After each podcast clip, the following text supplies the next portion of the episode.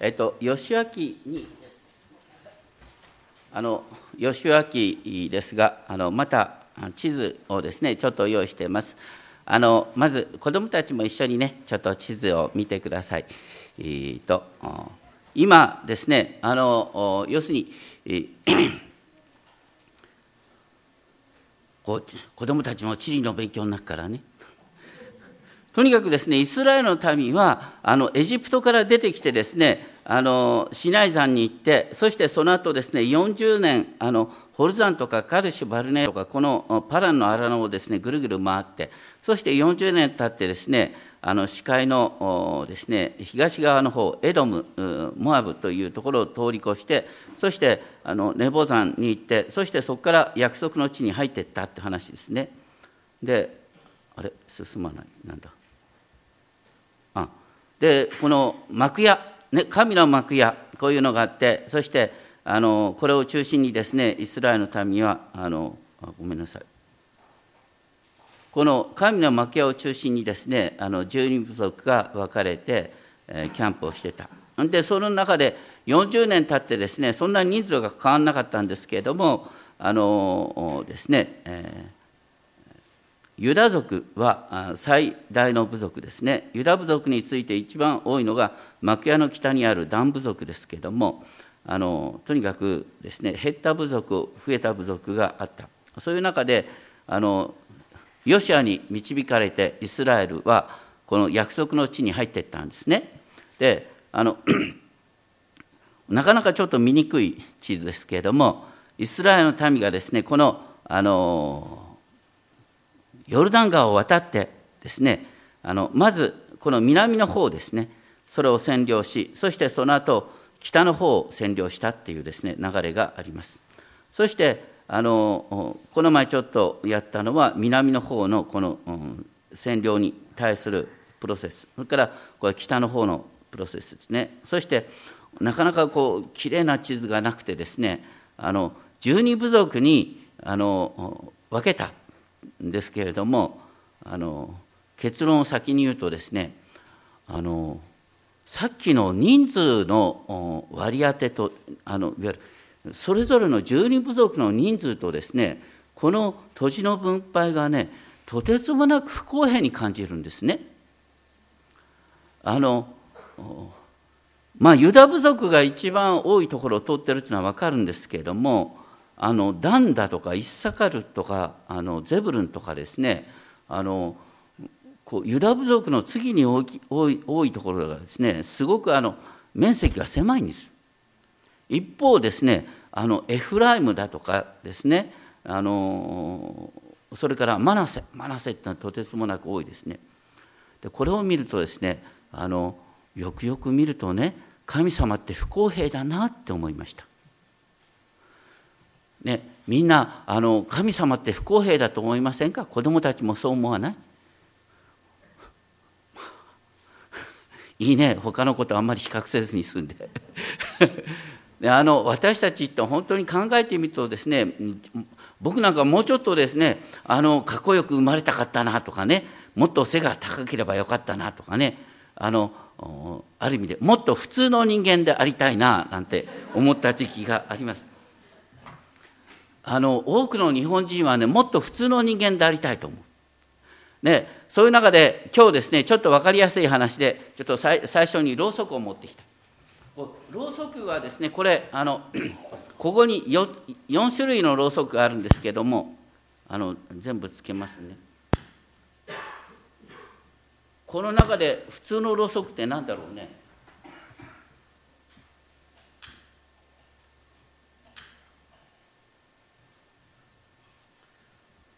ろうそくに普通のろうそくってあんのかな？この4本のねろうそくそれぞれ高さも形も違うでしょ？何が違うの？使い道が違うんだな。赤いのはやっぱりクリスマスに使うとかさ、ね、細いのは祭壇に使うとかさ。でここれはあのこうアロマのためのとかさ、ね、ちょっと太めなのはクリスマスのキャンドルサービスに使うとかさ。私たちもそうなんです。要するにみんな姿形が違うでしょ？使い道が違うんだよな。普通の人間なんてないんだよ。みんな違うんです。でも、この4つのろうそくに共通するのは何ですか ?4 つのろうそく。同じことは何ですか？身を削りながら、ね、光を灯してるってことです。身を削りながら。ね、今、礼拝の間ずっとつけとくけど、だんだんだんだん細ってくるよね。ろうが、ね、こう蒸発して、それでもって火を灯している。本当に私たちがですね、あの生きていくっていうことのためには、輝くためにはですね、私たちは身を削るっていうプロセスがあるんだよ。今、受難説ですけれども、イエス様はね、ある意味で身を削りながら十字架に向かっていくわけです。で、私たちが本当に燃焼の仕方が不徹底で不完全燃焼になると、ね、あの周りに迷惑かけるし、あんまり輝くこともできない。ね、今日はですね、テーマは、与えられた責任は全うして完全燃焼しようよということでございますけれども、あの約束の地の分配はよくよく考えるとえらい不公平な話だったなということからですねちょっと見ていきたいと思うんですがでもあの神様に会ってですね確かに本当にああこれはその通りだなっていうのがあります。えっとさっき読まれたですね13章の前に12章ですねあの実は義明の6章から12章までは約束の地の占領の物語ですねそして12章の最初ではですねまずあのこのヨルダン川東の地域ですね。あのこの図で言うと右側ですね。右側視界の右側で、えー、南からルベンガドマナセ。ね。ここにあの土地が与えられた。これはあのモーセの時にですねすで、にこの三部族には特別にあの彼らがそこにどうしても住みたいっていうから特別に与えられたってことですね。そしてあの西側はどういうところかっていうとこう今言ったねこのヨシアによって南を占領し北を占領していくっていう中でですね多くの西側の町がですね占領できたっていうことがあの12章のですね後半の部分に書いてあります12章の9節からですね王様の名前が21出てくるんですね。要するにこれらの土地が本当に昔はそんなこと不可能だよって思ったのに主が共にいてくださるから占領できた。義明のテーマ一章五節にありました。あなたの一生の間誰一人としてあなたあなたの前に立ちはだかる者はいない。ね。で新約においてもですね神が私たちの味方であるなら誰が私たちに敵対できるでしょうと言われます。私たちの目の前にはですね、目の前にもさまざまな大きな課題がありますけれども、神が共にいてくださったら大丈夫なんだよということですね。そして13章の一節ですね。今、ヨシアは老人になっている。ね、ででもまだ占領すべき地がたくさん残っている。占領すべき地は何かというとですねあの ちょっと見にくいですけれどもこのあのまずですね。地中海岸沿いですね。あのユダのですねあの左の方にある地域ですね。これペリシテ人の地域。それからあのこの辺りちょっと諸説あるんですがガリラヤ湖のですねあの東北の地域。それからこの地図には出てこないですがあのこの地図ではちょっと分かりにくいですが、まあ、あの今でいうですねあのシリアそれからレバノンでこうユーフラテス側の岸近くまでですね約束の地としてあったんですけれどもこの北の部分の地っていうのはあの全然占領できなかったんですね。でもそういう中で13章6節を見ると13章6節私は彼らをイスラエル人の前から追い払おうと言われる。だから神様に信頼さえしたら彼らはこの約束の地を占領できるはずだったんだよっていうことを言ってるんです。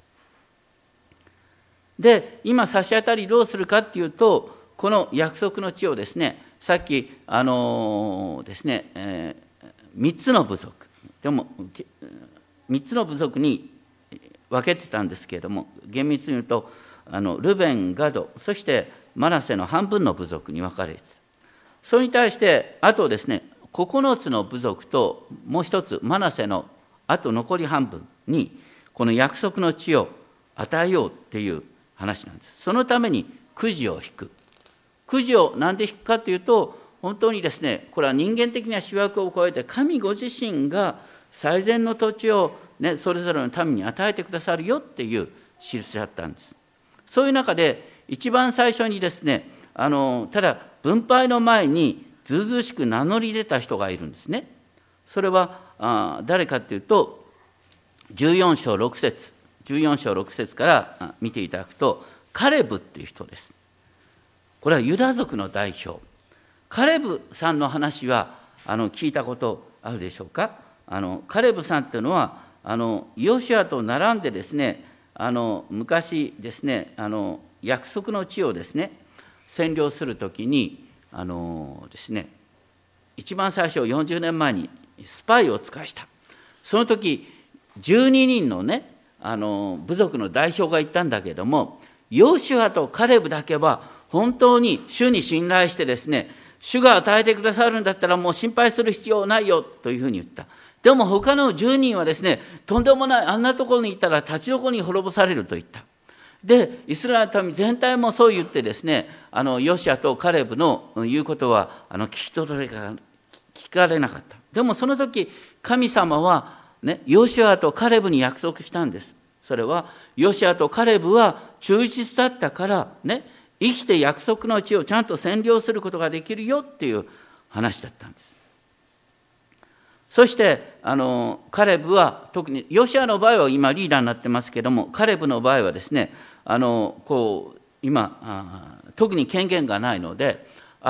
改めて自分からですね、えー、名乗り出てですねそしてあの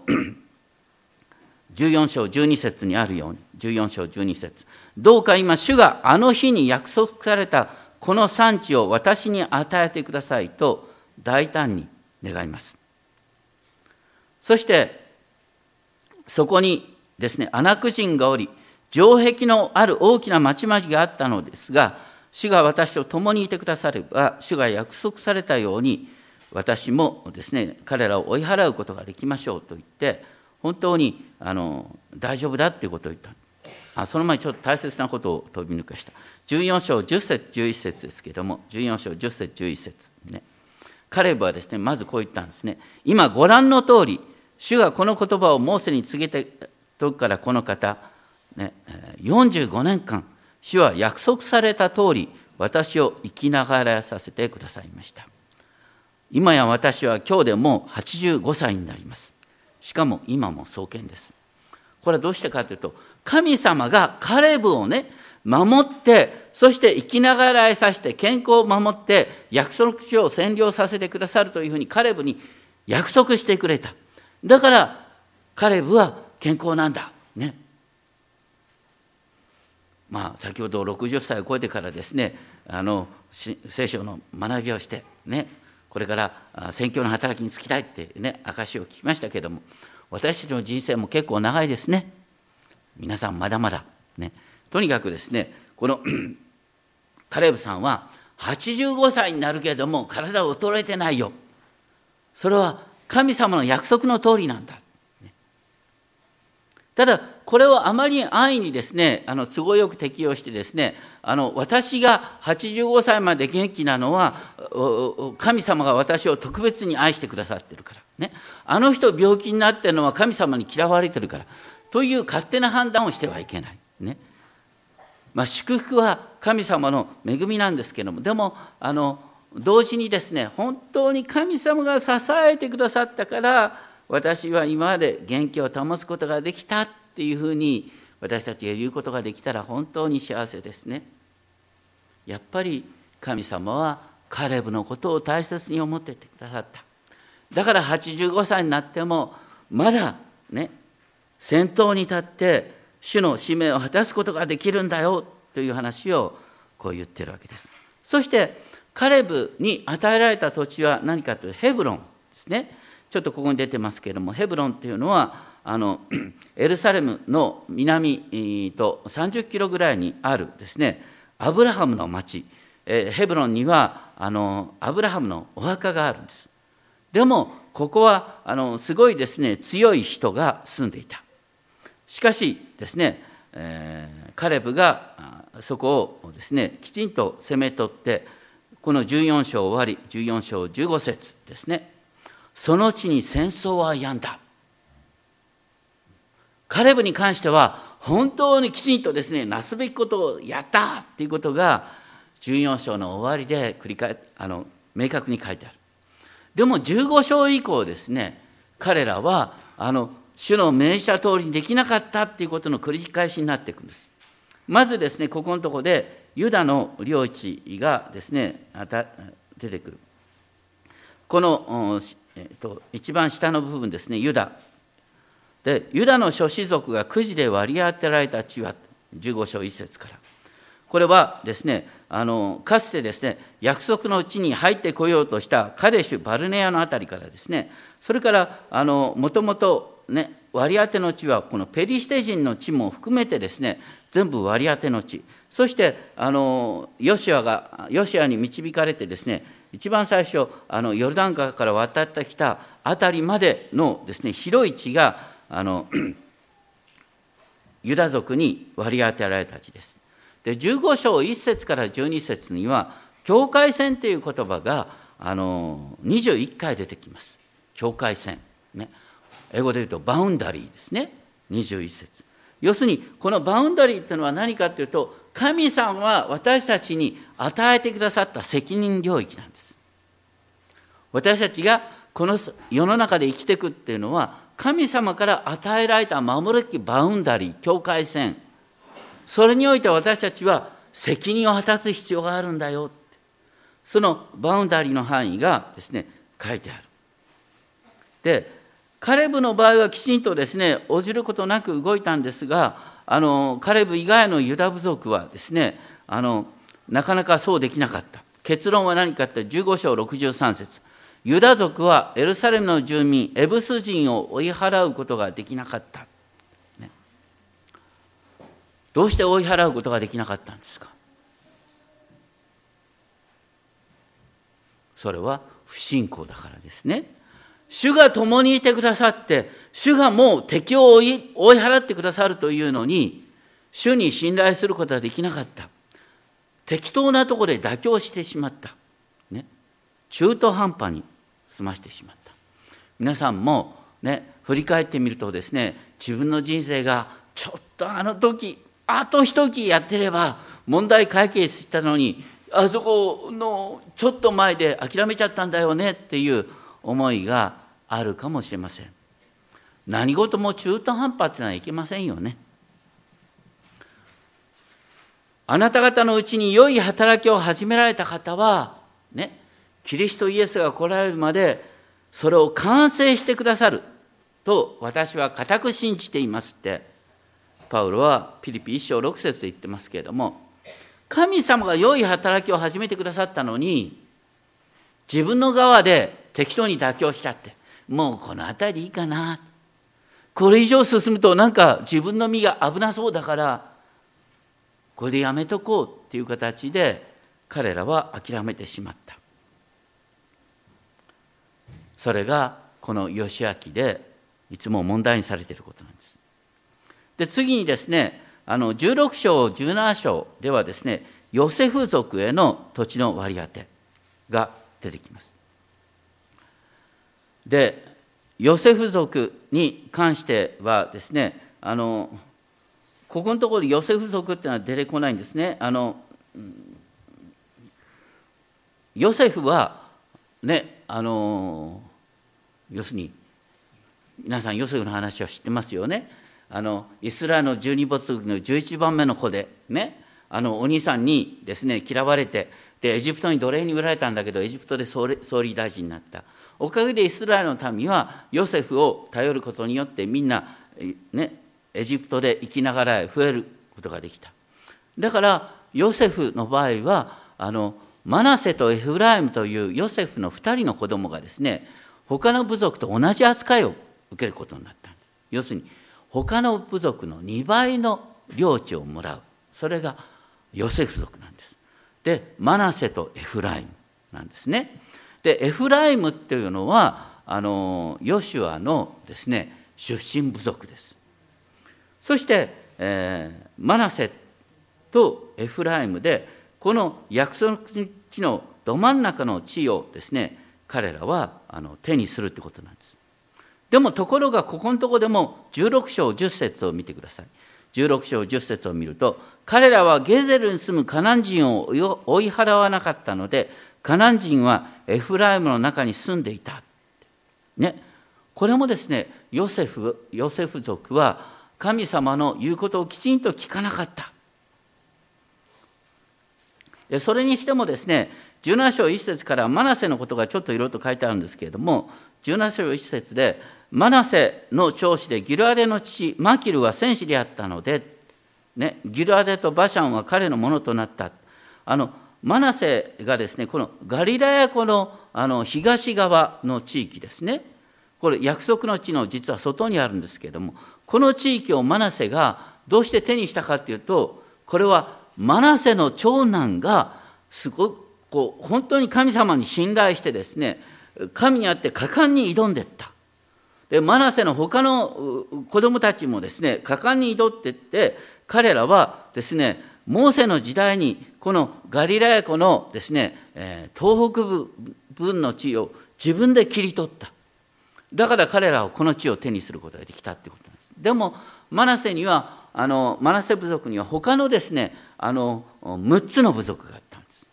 6つの氏族。だ6つの氏族のうちの1つの氏族は有名なですねあのゼロフハデの娘って皆さん聞いたことありますよね。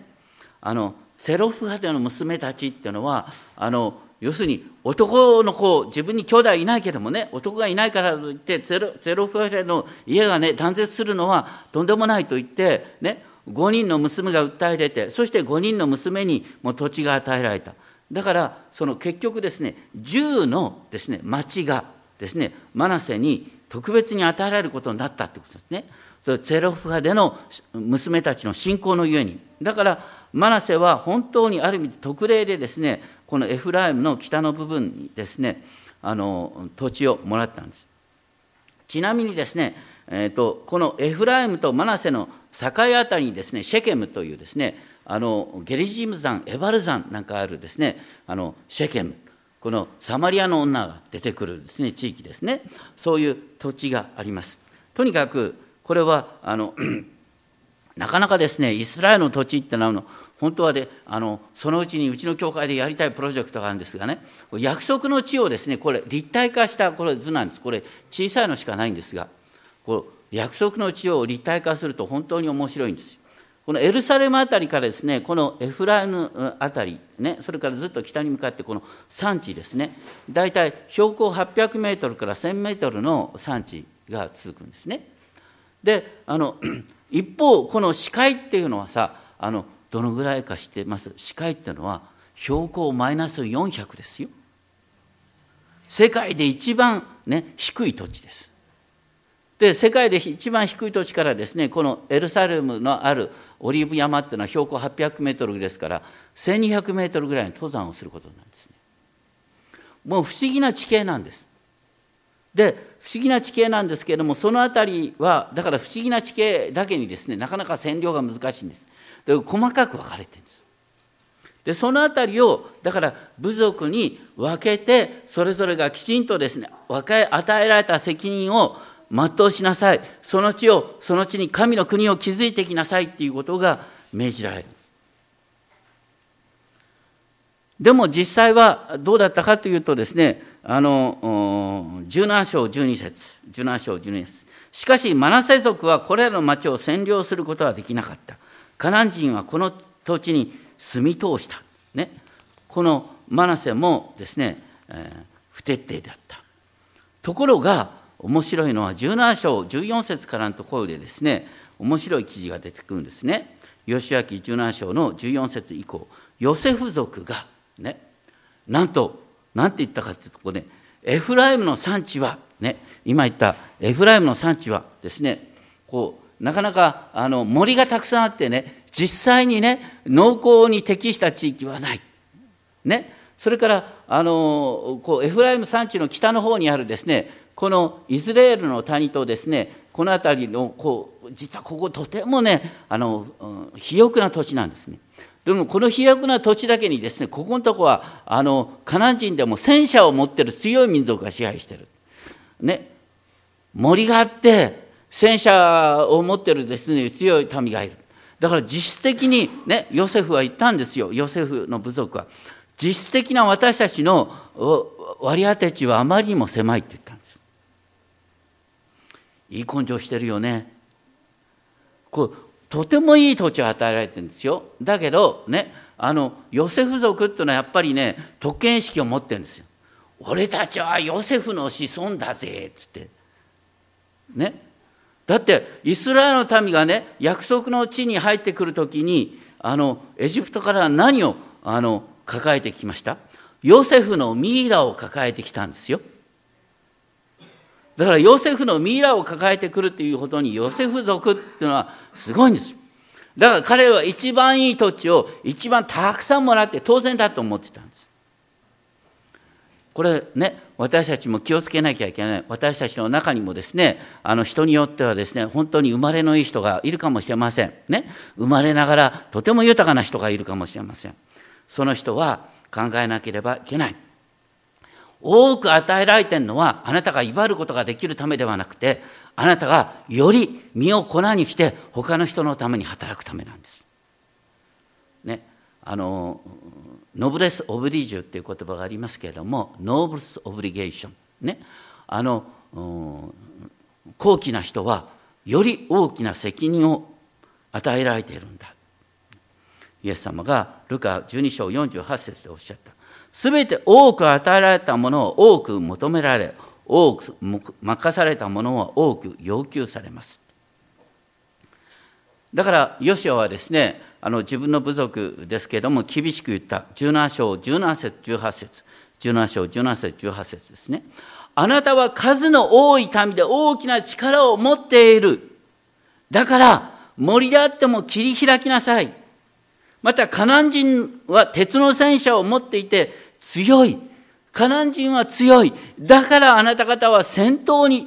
立って戦う必要があるんだ要するに貴族としての責任を果たせって言ったわけですね。私たちも全てそうなんです。私たちは皆、ね、生まれながら、ね、能力が違います。そうでしょ？ね。生まれながらね。あのかっこいい人もいる。大体あの背の高さだとかさこの体型とか大体生まれながら遺伝子で決まってんだよねほとんどね。なんだかんだ言ったって。ね。神様が私にこういう体を与えたんだそれを感謝を持ってどれだけ使ったかっていうことが問われている。それを人の比較にしてですね私はどうしてこうなんだろうなんてね比較をする。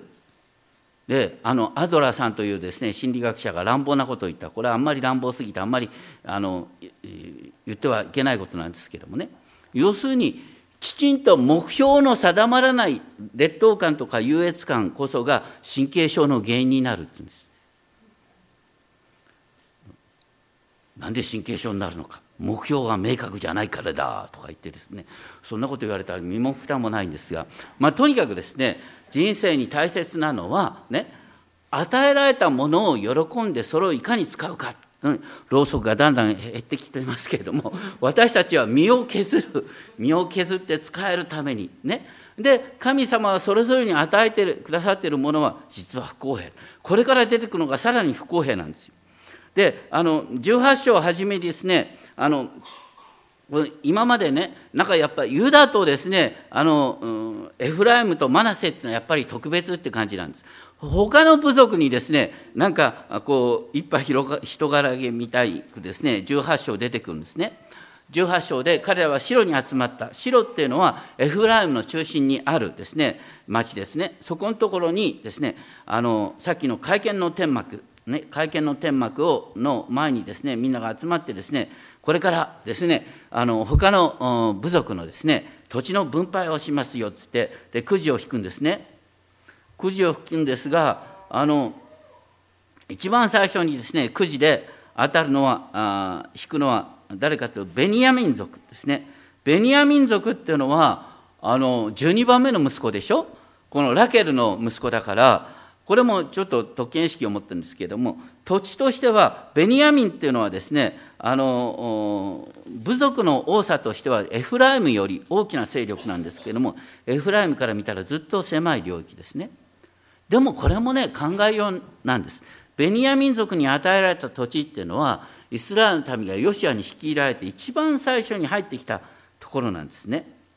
だからこのアイだとかベテルだとかギボンだとかですねこういうとこところがあのベニヤ民族に与えられるということで決してあの悪くはないんですけど見たところやっぱり狭く感じるなというのがあります。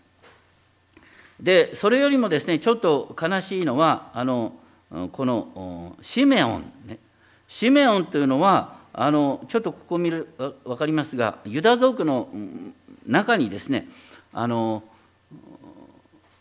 イスラエルのですねとても大切な町でベールシェバっていうのがあるんですね。ベールシェバを中心とした地域がシメオン族に与えられた。でもシメオン族っていうのは十二部族の中で一番小さな部族です。でもそれにしてもユダ族の中にですねなんかユダ族ちょっと広いから一部あげあげようよみたいな形でですねシメオンがですね土地を与えられるというのはなんか悲しい感じがするなって思います。でその後あのゼブルン族なんですけれどもあのゼブルンというのはですねあの10番目の息子なんですけれどもこのゼブルンの割り当て地というのはこのですねマナセ族、えー、とヨルダン川の西側のマナセ族のですねちょっと北にあるところですね。であのガリラヤ湖からちょっと離れているところですがこのゼブルンの地っていうのはタボル山っていうところがあってタボル山からですねあの西の地域なんですね。そんなに広い地域ではない。でも皆さんゼブルンの土地で有名なこと何かご存知ですか？イエス様が生まれ育った町は何て言いますか？あ生まれじゃない。イエス様が育った地。はナザレでしょ？ね？ナザレっていうのはゼブルにあるんです。だからこの時はねなんかもう本当にしょぼいなね。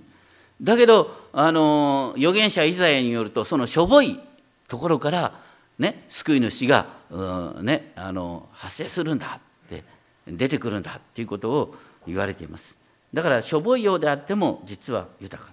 それからあのゼブルンのですねちょっとあの右側っていうか東側にイッサカルってありますね。このイッサカルの土地っていうのもあのマナセとちょっとかぶってるところがあるんですがさっき言ったですねあのこうエフライム山地のですねちょっと北にあるですねこのあのこう谷の部分でとても肥沃なところなんですね。ただここもさっき言ったように戦車があってですねカナン人の戦車があってあの、うん、どう占領していいか分からない。もあの面白いのはですねそれぞれの領地がですね明確に部族ごとに区分けができてないんです。どうしてか分かりますか？明確な区分けがないんです。それはね先に取ったものを価値っていうところなんですね。だから神様が共にいてくださるからね攻めていけ。そして攻めていったら自分のものとすることができる。この約束の地のですねテーマは何かというとあなたが主に信頼して前進したらその土地は自分のものにできるよ。でもね怖がって前に進まなかったらあなたのものとならないよってこと。だから約束はあるんだけどもそれを実際に自分の手で占領できるかどうかっていうのは本当に私たちの信仰にかかってるってこと。これは私たちの人生でも言えるんです。で神様は私たちに素晴らしい、ね、あのビジョン素晴らしい可能性を開いててくださるんですけれども勝手に自分の、ね、可能性を閉じてしまう。それによってあの占領すべきところを占領できない。ただこの中でですね一番悲しいのは断族なんですね19章の40節から48節に断族の割り当てっていうことが出てくるんです。断族っていうのはですね、あの 5番目の、イスラエルの5番目の息子でですね、えー、あのユダに続く大きな勢力なんですけれども、あのこの19章40節から48節で一つ驚くのは、ここにバウンダリー、境界線という言葉は出てこないんです。だから、なんとなくこういう町がダンの占領地になるはずだみたいな感じなんです。で、ダン族の持ってあの、ね、与えられた地っていうのはベニヤ民族の西側の地で、そしてすぐに海にあるっていうことですね、あの実はここですね、あのペリシテ人とのこう境界線というか、ペリシテ人が支配権を持っているところなんです。皆さん、ダン族で有名な人って誰か知ってる？ダン族。サムソン、ね、サムソンが断族の出身なんです。でもね、彼らはこのこ土地が狭いから結果的にどうなったかというとですね、あの北の方に攻め入って、このナフタリのですね北の方まであの行って、そこを自分たちで切り取るということをしました。であとアシェルとナフタリっていうのはですねそれぞれあの北の方の地なんですがこれはなアシェルとナフタリっていうのは狭いようでありながらですね実はこれは北にすごく可能性が広がっているんです。さっき言ったように神様はですねイスラエルの民にですね北はもうユーフラテス川に近いところまでこう与えるよと言った。だから彼らは本当にですね主に信頼して前に進んでいったらその土地を占領できた。まあ、そう言ってもアシェルの土地にあったのはツロっていうですね当時最も栄えたですね貿易基地であの人間的に考えたらツロに勝てる人間はいないっていうことだったんですね。だからこれは結構大変なことなんですけれどもでも主に信頼したら、ね、あの大丈夫だよっていうことが本来のストーリーだったってことなんです。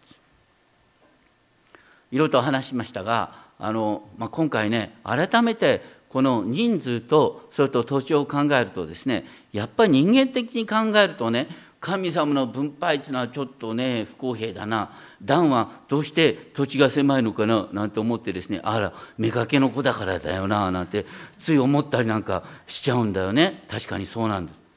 ね女奴隷の子。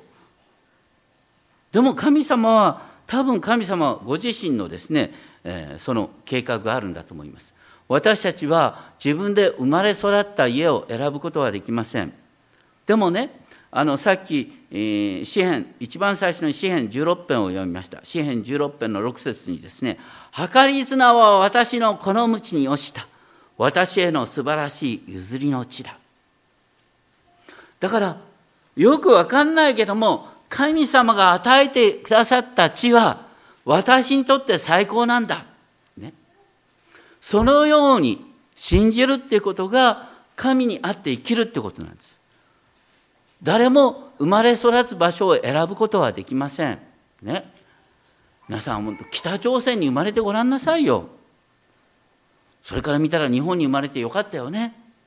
でも日本で生まれたと言ったって、ね、うちの隣の人すごい家持ってんだけどとかね親はやっぱり違うんだよなってね。それに比べてうちの親はなんていう子供はいないだろう まあとにかくですねそういうですね違いがある。でも大切なのはね計り綱は私のこの道に落ちた。神様が与えてくださったものは全て恵みなんだ。それを私たちが使い切るっていうことが大切だ。その時に詩篇16編の11節にありました。喜びが満ち、楽しみが常しえにある。だから、神様から与えられたものを本当に神にあって用いていくときに私たちの人生は豊かになるんですよっていうことなんです。で、イエスあの私たちですね、この礼拝の中で祝祷のたびにですね、イエス様の言葉を言います。父が私を使わしたように私もあなた方を使わします。ね。イエス様が私たちを世に使わす。ヨシュアの時代と今の時代何が違うんですか？ヨシュアの時代使わされるというのは戦いに使わされるんだよね。私たちの場合は何ですか？地の死を世界の光としてこの地に平和を広げるために使わされる。一見戦いと平和って全然違うように感じるかもしれませんけれども神の国を建てるという意味では同じなんです。神の国を建てるために私たちは世に使わされる。世に神の国を広げるために使わされるんですそして目の前にねサタンの勢力があるということでも同じなんですそしてこんなの僕に無理だよあたちに無理だよっていう気持ちになっちゃうっていうですね臆病風に吹かれるっていうのも同じなんです。でもねやっぱり人生でやるべきことってあるんです不完全燃焼はダメです。こうきちんと燃えてるよね。こう本当に身を削りながら燃えていくと美しく輝くんです。そしてやがて肉体がなくなってもね私たちは魂があってねイエス様のもとに最終的には復活の体が与えられる。